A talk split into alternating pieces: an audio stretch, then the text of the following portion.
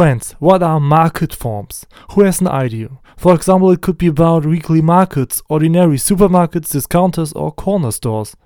These are forms of markets, aren't they?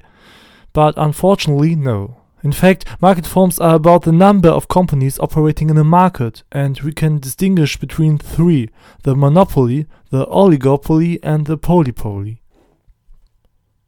Markets can be divided into different market forms according to the number of suppliers and consumers. In the case of a monopoly, for example, one supplier faces many demanders. What is the consequence? Do you perhaps know a market where such a situation prevails? Yep, the market for so called social media is certainly one of them. The monopolist for this is Facebook. Unfortunately, with companies like Facebook, it makes sense that there's only one provider, because here it's about platform economies. So, what would you do as a monopolist if you were the boss of such a really crisp, huge monopoly?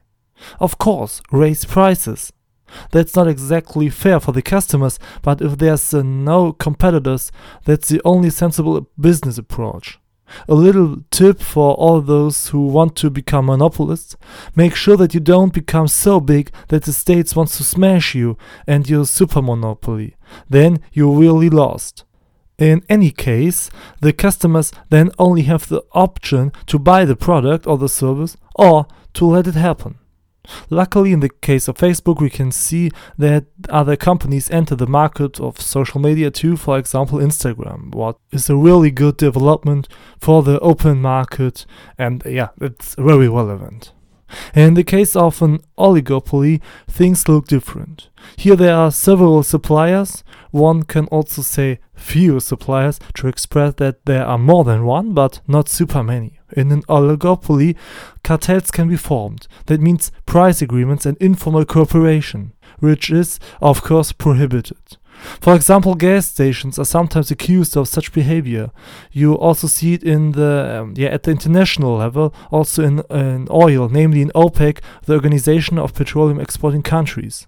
They are an oligopoly because oil can only be produced in a few countries, so a merger makes sense for these countries. Of course, it's badly stupid for the consumers, including us, at least if you drive a car.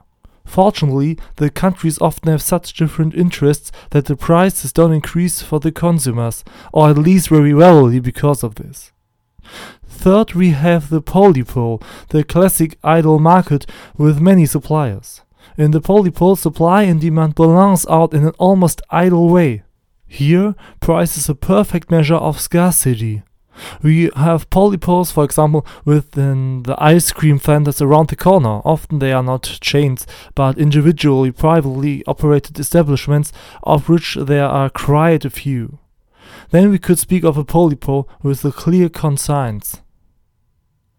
Understanding market forms is important in order to be able to assess and classify the power of markets.